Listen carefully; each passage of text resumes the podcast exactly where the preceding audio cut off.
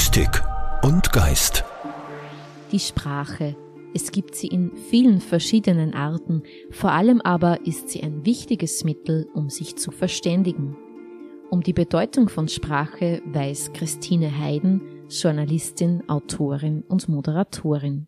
Sprache ist unsere Ausdrucksmöglichkeit, mit dem wir das, was wir empfinden, was wir denken, wer wir sind, was wir vorhaben, ausdrücken. Und es gibt ja verschiedene Formen von Sprache. Es gibt die gesprochene Sprache, die geschriebene Sprache, es gibt Mimik, Gestik. Also wir haben ein großes Repertoire, wie wir uns verständlich machen und mit unserer Umwelt in Kommunikation treten, aber auch wie wir uns selbst, unserer selbst vergewissern. Auch dazu ist Sprache wichtig. Viele von uns kennen die Situation, man sagt etwas und das Gegenüber versteht das Gesagte völlig falsch. Wie wichtig ist denn Verständlichkeit in der Kommunikation? Hm. Vielleicht versteht das Gegenüber es anders. Äh, also, weil, weil wir ja auf verschiedenen Ebenen kommunizieren und wir senden ja Signale, gerade in einem Live-Gespräch, wenn wir jemand gegenüber sitzen oder mit jemand zu tun haben, nicht nur über das, was wir sagen, sondern auch über unsere Körpersprache, über unsere Mimik, ob wir jemand in die Augen schauen oder ob wir gerade wegschauen, ob wir behaupten, ich liebe dich wie sonst niemand auf der Welt und gleichzeitig schauen wir beim Fenster hinaus kann das auf einen Konflikt hindeuten, ja, und das Gegenüber, das vielleicht ohnehin schon unsicher ist, meint, also das stimmt jetzt so nicht, ja, weil da hätte er anders oder sie anders geschaut. Also wir haben sehr unterschiedliche Sensoren in unserer Sprachwahrnehmung und im Sprachausdruck. Und ich glaube, es ist nützlich, um Ihre Frage jetzt konkret zu beantworten, wenn wir uns dessen bewusst sind, dass wir nicht nur mit unseren Worten kommunizieren, sondern auch als gesamte Person. Ich würde gerne auch auf Ihre Erfahrungen als Journalistin eingehen. Welche Bedeutung hat denn Sprache im Journalismus? Na, eine sehr starke natürlich. Ich komme ja aus dem Printjournalismus. Das heißt, da fällt alles das weg, was ich gerade gesagt habe. Da ist wirklich nur das geschriebene Wort, ja. Das geschriebene Wort in seinem Kontext. Ähm, wenn ich mich da nicht verständlich ausdrücke, dann wird jemand, der das liest, nicht verstehen, was ich meine, wenn ich äh, keine logischen Gedankengänge, keine Argumentationslinien machen kann, wenn ich nicht anschaulich erzählen kann, wenn ich ähm, in einem Raum, in dem ich sitze, nur sage, ich sitze jetzt in einem schönen Raum, dann wird mein Gegenüber keine Vorstellung haben, was ich mit schön meine. Wenn ich allerdings sage, ich sitze in einem Raum, der groß ist wie eine Reithalle und darin äh, sind goldene Sesseln wie aus dem äh, Musikverein und links und rechts sind große Blumenarrangements ausgestellt, dann bekomme ich schon äh, Bilder. Und das ist jetzt unsere Aufgabe, gerade im Journalismus, diese Abstraktion, die in der geschriebenen Sprache ist, zu berücksichtigen und daher möglichst konkret, möglichst äh, detailliert, möglichst farbenfroh, möglichst nachvollziehbar unsere Sprache zu bedienen. Journalistinnen und Journalisten sollten Inhalte ja möglichst neutral und objektiv darstellen, aber gibt's überhaupt eine neutrale Kommunikation? Das glaube ich nicht. Also ich glaube, neutral im engeren Sinn kann man nicht sein, weil man ja immer als Mensch kommuniziert. Also man, man kann sich nicht loskoppeln. Aber was ich schon glaube, gerade im Journalismus geht es darum, wenn wir über Fakten reden, wenn wir über Fakten berichten, uns auch bewusst zu sein, dass Sprache auch, man sagt ja auch, ein Schwert sein kann. Ja, wenn ich äh, nicht wirklich seriös mit Fakten umgehe und über einen Menschen oder über eine Situation dann berichte und das stimmt nicht, das hat ja sehr weitreichende Folgen oder kann sehr weitreichende Folgen haben.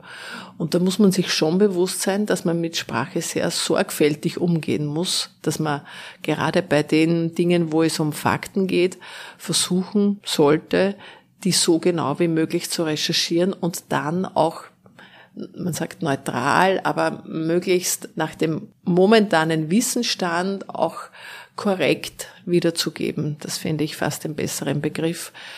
Und im Journalismus heißt es auch, dass ich trenne zwischen faktenbasierten Berichten und dann, wo ich eine Meinung vertrete. Seriöse Medien halten das auseinander. Wenn ich eine Meinung vertrete als Journalistin, gelten andere Kriterien, weil es ist nachvollziehbar. Ich bin das, ich bin auch belangbar dafür, wenn ich da etwas Falsches oder etwas Rufschädigendes sage. Also man muss schon sehr, sehr aufpassen, weil Sprache im Privaten schon verletzend sein kann und im öffentlichen Raum noch viel mehr, wenn ich jemand aussetze in den Social Medias haben wir das ja besonders heftig momentan, ja, dass man Menschen so weit verletzen kann, dass sie nicht mehr leben wollen oder ähm, an psychischen Problemen massiv erkranken. Also muss man schon sehr aufpassen. Eine sehr große Wirkung also die Sprache haben kann. Das heißt, eine verantwortungsvolle Kommunikation ist wichtig. Ja, sehr wichtig. Ich habe es schon äh, gesagt. Ja, also gerade wenn man von sehr starken Emotionen angetrieben ist, dann äh, sollte man sich wirklich überlegen, ob man gleich was sagt. Äh, von meiner Großmutter habe ich gelernt, die hat immer gesagt, wenn sie sich über ihren Mann sehr geärgert hat, weil er so spät nach Hause gekommen ist aus dem Gasthaus, hat sie nie am gleichen Tag etwas zu ihm gesagt äh, weil da war er einfach lustig und da hätte er das ohnehin nicht aufgenommen. Aber am nächsten Tag in der Früh hat sie es dann irgendwie untergebracht. Und ich finde das sehr weise, ja, weil es heißt, äh, in der großen Emotion, wenn wir sehr aufgewühlt sind, wenn uns ähm, mehr die Emotionen steuern als die Vernunft, äh, ist es vielleicht manchmal auch klug, nichts zu sagen. Ja, das gilt ähm, im öffentlichen Bereich genauso wie im privaten, sondern einmal das etwas abklingen zu lassen, zu reflektieren und dann etwas zu sagen und sich auch zu vergewärtigen, dass jedes Gegenüber Respekt verdient und dass man immer auch die Seite des anderen äh, idealerweise hören sollte, selbst wenn man sich sehr ärgert und es oft sehr, sehr schwer ist.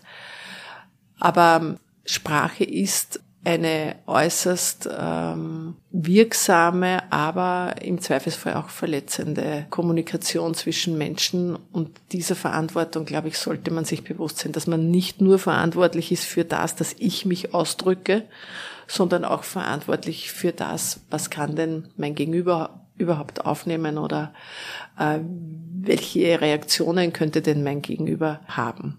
Das wird im Bereich der Manipulation oder auch des Verkaufs ja ganz bewusst eingesetzt, dass ich schon mit, mit der Reaktion des Gegenübers rechne und daher auch meine Sprache danach orientiere.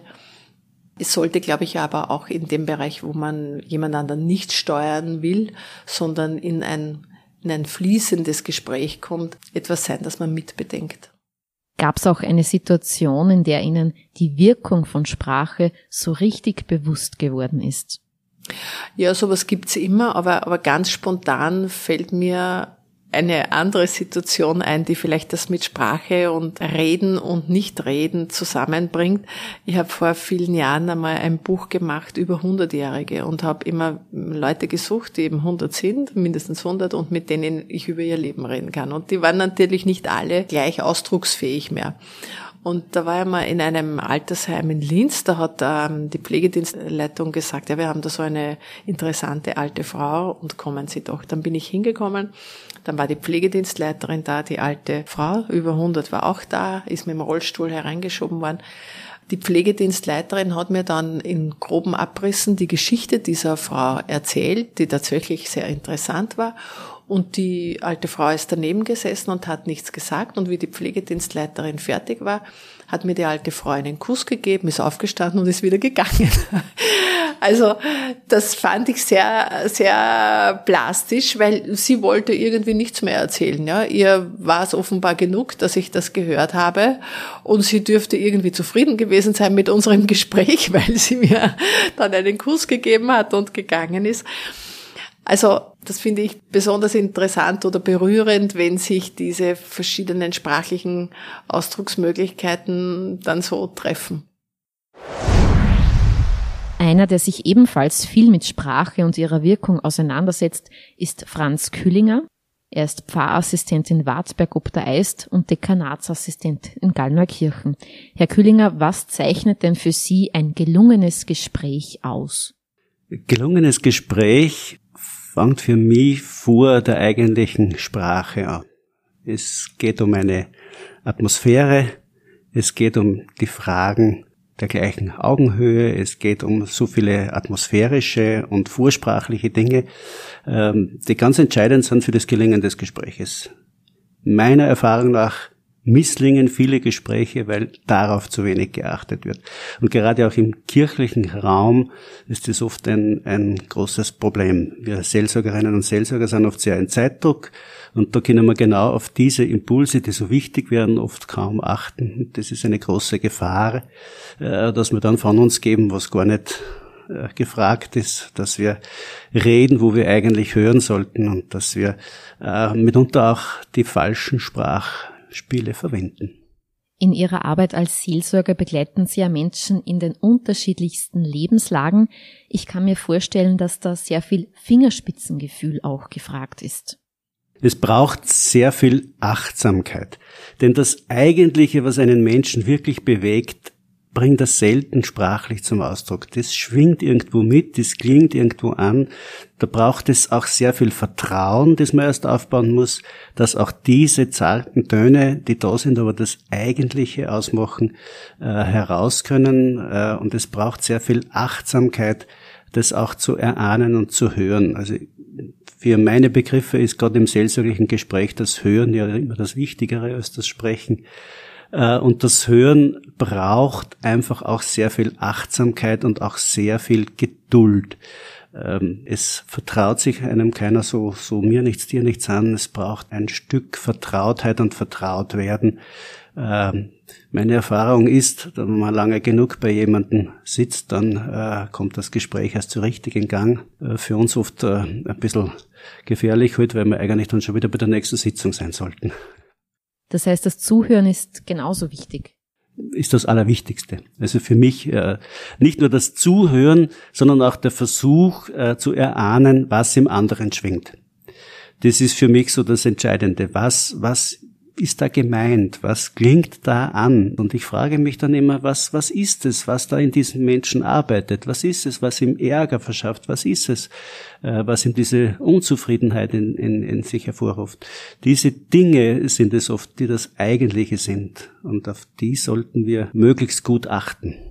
Um für Menschen da sein zu können, braucht es ja auch eine Sprache, die sozusagen auch der Seele gut tut. Wie könnte denn so eine Sprache sein? Die Sprache darf auf keinen Fall gekünstelt klingen. Man kann sich da nichts sozusagen aneignen oder irgendwo ablesen. Äh, sie muss für meine Begriffe authentisch sein. Sie muss mit der Person, die da spricht, zusammenklingen und das muss eine Einheit ergeben. Ich kann hier nicht äh, etwas Großartiges erzählen oder vorschwärmen, äh, das dann eigentlich mit der Person, mit meiner Person gar nicht übereinstimmt. Das heißt, äh, von daher muss es authentisch vor allem sein. Und es muss ehrlich bleiben. Ich darf nicht von etwas reden, was ich selber nicht kann, weiß und so zu tun, als wüsste ich es oder stünde ich darüber. Es muss einfach auch äh, da ehrlich bleiben. Mhm. Und vielleicht auch empathisch. Empathie ist natürlich das Um und Auf in der Seelsorge. Mitfühlen zu können, äh, sich aber von den Gefühlen nicht forttragen zu lassen. Das ist für uns schon eine große Herausforderung. Wir haben gerade jetzt wieder einen, einen Sterbefall, eine 57-jährige äh, Mutter von zwei Kindern, Oma eines ganz lieben Enkelkindes, stirbt plötzlich äh, Empathie ist gefragt, aber sich von diesen Gefühlen auch nicht vortragen zu lassen, sondern auch ein Stück trotzdem Halt zu geben. Das ist die Kunst des Seelsorgers, meine ich, in, gerade in solchen Situationen. Das ist oft sehr herausfordernd. Äh, ich erfahre es aber auch als sehr beglückend, wenn es dann gelingt. Zumindest so gelingt, äh, dass äh, auch Halt erfahren wird und der andere das Gefühl hat, da horcht mir jemand wirklich zu auch wenn ich etwas jetzt schon zum zehnten Mal erzählt habe. Noch näher zum Thema Sprache und Kirche. Wie kann denn die Kirche ihre Botschaft vermitteln, so dass sie auch tatsächlich bei den Menschen ankommt? Das ist die große Herausforderung, die ganz, ganz große Herausforderung. Und da sind wir immer erst am Lernen und am Üben, äh, Sprachspiele zu finden, äh, die angemessen sind. Denn es geht ja immer um beides. Es geht um die Erfahrung der Menschen, die ernst zu nehmen ist, und es geht um die Erfahrung der Heiligen Schrift, die uns geschenkt ist, als Impuls, als Anregung. Beidem in irgendeiner Form gerecht zu werden, ist oft nicht einfach. Aber das ist die eigentliche Kunst und die eigentliche Aufgabe, vor der wir stehen. Äh, meine Erfahrung ist schon, jedes Sprechen braucht davor ein Schweigen. Wir brauchen als Seelsorgerinnen und Seelsorger immer auch diese Räume des Schweigens, des Stillseins, des Nichtredens, wo dann die Worte wachsen können, die wir dann brauchen. Wir sind oft in der Versuchung, zu viel zu reden und zu schnell zu reden. Mhm, da sind wir wieder beim Zuhören. Ja, aber auch beim Zuhören sich selber. Den Raum in sich zu spüren, dass mir ja Worte geschenkt werden. Darauf vertrauen wir als Christen ja. Äh, diese Worte müssen aber auch in sich selber erspürt werden. Das braucht auch. Vielleicht auch noch zu Ihnen persönlich. Sie sind ja einer, der sich sehr viel mit Sprache auseinandersetzt und zum Beispiel auch schreibt. Was fasziniert Sie denn dabei? Die Sprache ist eigentlich eine der, der größten Künste, die der Mensch beherrscht, finde ich. Ähm, leider natürlich in beide Richtungen. Die Sprache kann Großartiges, wenn man die ganze Literaturgeschichte anschaut, das ist, ist für mich immer wieder einfach staunenswert, das, was Menschen in Sprache kleiden können, in welcher Form sie das können. Das ist für mich etwas unheimlich Aufbauendes. Äh, wir Seelsorger oder wir Theologen sollten viel mehr in der Literatur, äh, in die Schule gehen. Auf der anderen Seite natürlich auch äh, Sprache kann auch Furchtbares anrichten und das erleben wir äh, tagtäglich in den verschiedensten Formen der, der Sprache. Sprache ist tatsächlich ein hohes Gut, das uns anvertraut ist. Durch die Sprache sind wir biblisch betrachtet am Schöpfungswerk Gottes mitbeteiligt. Äh, in der Schöpfungsgeschichte heißt es, Gott schuf durch sein Wort und er ließ dann den Menschen, den Tieren Namen geben und so wie er die Namen gab, so blieben sie. Also die Sprache sozusagen ein Werkzeug des Mitschöpfens mit dem Schöpfer. Es ist etwas Großes, etwas Großartiges, aber es ist auch eine große Verantwortung damit verbunden. Mit Sprache kann man auch sehr viel anrichten. Aber auch viel Gutes bewirken. Sehr viel Gutes bewirken. Und es gibt nichts Tröstlicheres und Schöneres, äh, als einem Menschen sagen zu können, ist doch gut, ich bin da. Ich kann vieles zum Ausdruck bringen, was uns verbindet, äh, was uns stark macht, was als Vision vor uns liegt. Wir können gemeinsam an großem äh, planen, genau durch die Sprache. Wir können äh, Träume sozusagen in die Wirklichkeit übertragen. Sprache ist ein unheimlich schönes Instrument, das der Mensch hat. Sie kann tatsächlich Großartiges und wir Menschen äh, sollten diese Größe auch ausspielen. Mystik und Geist. Präsentiert von der Katholischen Kirche in Oberösterreich.